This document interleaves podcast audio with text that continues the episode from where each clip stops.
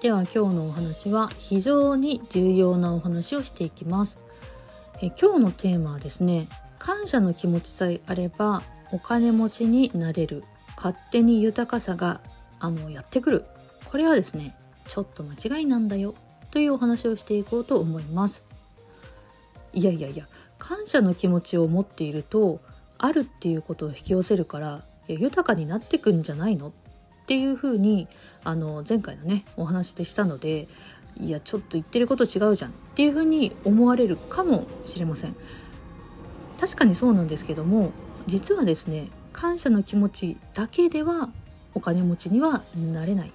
というねこのお話を今日していこうと思います。感謝の気持ちっていうのは非常に重要です。目の前にあるものないないないっていうのではなくて自分が今あるものにフォーカスをすることで豊かさのループの中に入っていけるよっていうお話をしました。それにプラスして今日お話しする要素っていうのが必要となりますので是非ですね最後までお聞きいただければと思います。ちょっとねある方の経験談をお話ししたいんですけれども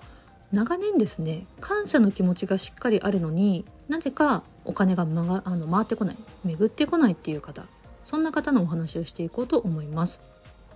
もしかしたらですね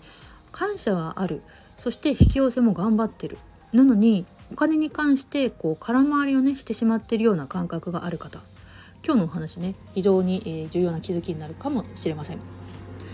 で割とですねそのかその方はですね感謝の気持ちっていうのは昔からこうすごくある方だったと。ですごくね貧しい時代から得られているもの。そして自分自身が置かれた環境に対してしっかりとですねこう内なる感謝っていうのの気持ちがあったそうです。えそして幸せももちろん感じてはいたそうなんですけれどもすごくねお金は巡ってこなくてずっとカツカツなままだったそうなんですね。それは何ででしょうか？ということをちょっとね、えー、ぜひ考えていただき、えー、いただけたらと思うんですけれどもなんでだと思いますか？それはですね多くの方がやってしまってます。アクセルとブレーキこれを同時に全力で踏んでしまっているからなんですね。どういうことかというと感謝の気持ちは車で言えばアクセルの部分になります。アクセルは常に毎日感謝という気持ちでこうギュンギュンに踏んでるのでお金の豊かさっていう方向に本来であればもうね加速していくはずなんですね。でもそれと同時にブレーキも一緒に全力で踏んでいる。そんな状態。車を運転したことがある方はちょっと想像していただきたいと思うんですけれどもブレーキとアクセルを同時に踏むとどうなるでしょうか。車は進もうと頑張ります。しかしブレーキってのも全力で踏んでいるのでエンジンだけねブンブンってなってしまって前に進まない。もう車自体がね前に進もうとこうなんかこうガタガタガタガタ揺れていると。そんな状態になってしまいます。感謝の気持ちがすごくあるのにお金が欲しいお金が欲しいと言いながらもうカツカツの状態が続いてしまっている人っていうのはブレーキも一緒に踏んでいる場合っていうのが非常に多いんですね。ではそのブレーキになっているものとは何でしょうかということです。それはお金に対する恐れそして不安になってます。例えば老後が不安だからお金はちゃんと貯めておかなきゃダメこれはですね一見前向きで計画的なイメージがありますがこの貯めておかなきゃいけないという動機これが将来に対する恐れと不安がベースになってますね。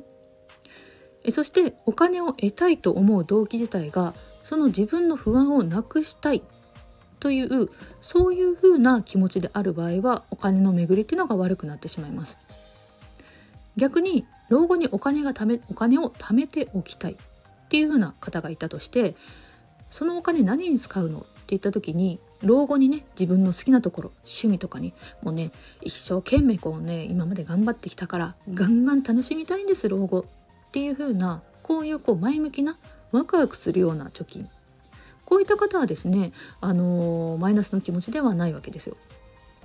で老後の自分の生活が不安将来年金がどうなるかわからないから不安何かあった時のために不安ということの不安不安不安のままだと何があるかわからないっていうこの何かまだ起きていない何かを現実化させてしまうっていうそんなねマイナスの効果っていうのもあるわけですよ。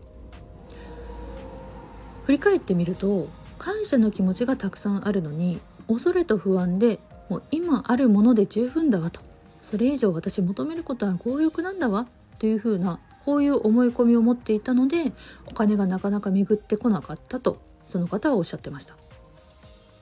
でマイナスのエネルギーっていうのがやっぱね人間っていうのはね本能的に強くねこう気持ちにこう現れるようにできてます。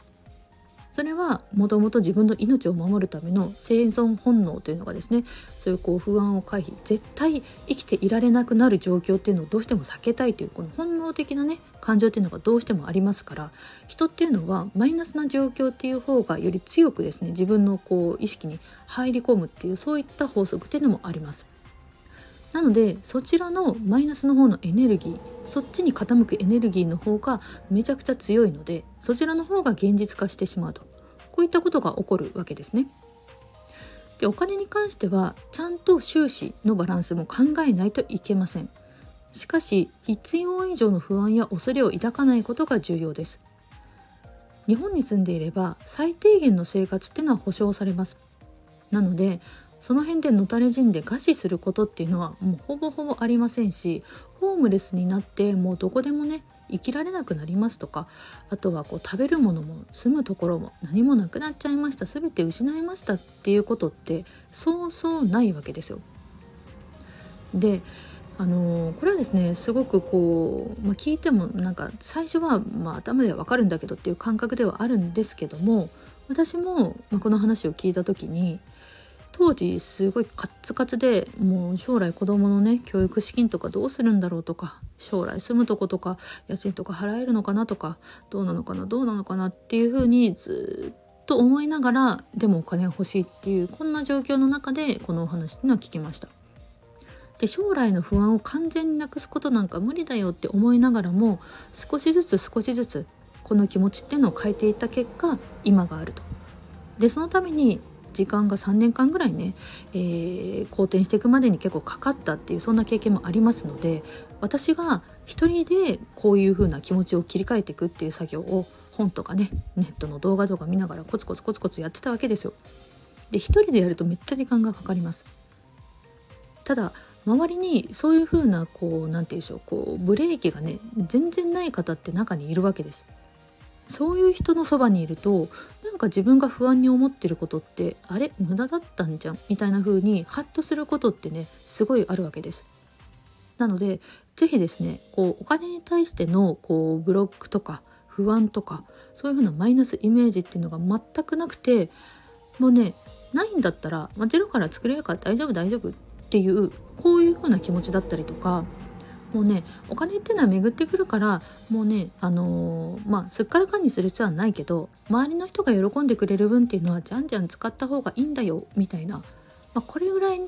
お金に対してこう何て言うんでしょうプラスの感情のみで動いてる人の近くにいると人生本当に変わっていきますので是非ですね特に今日のお話重要です。あのお金が欲しいっていう人ほどこのブレーキとアクセル同時に全力で踏んじゃってる人が多いので是非ですねあのこういうふうな不安の気持ちでお金を引き寄せたいっていうこの同時で思うということは非常に自分自身が苦しいのでまずはですねあなたブレーキ踏んでないですかっていうところを自分の心の中で、えー、考えていただけたらなっていうふうに思います。